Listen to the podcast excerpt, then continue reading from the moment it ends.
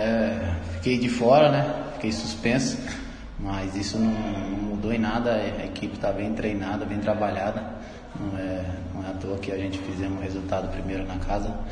Eu acho que na casa deles, eu acho que a gente tem que manter o mesmo empenho, o mesmo foco, porque a gente sabe que, que não acabou, ainda tem mais 90 minutos e, e a gente precisa sacramentar isso, fazer o melhor aqui em casa para que a gente saia com a classificação para o final.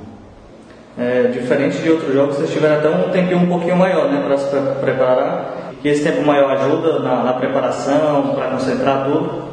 Sim, sim, claro. É, é, é fator é, crucial a recuperação do atleta.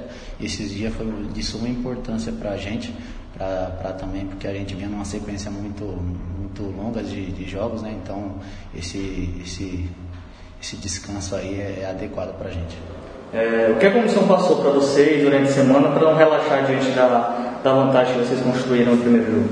Ah, o que o professor Dia passou é que a gente não, não pode deixar cair o ritmo, que, que não tem nada terminado, nada acabado ainda, que a gente tem que manter o mesmo foco desde o começo ao fim para sacramentar a vitória.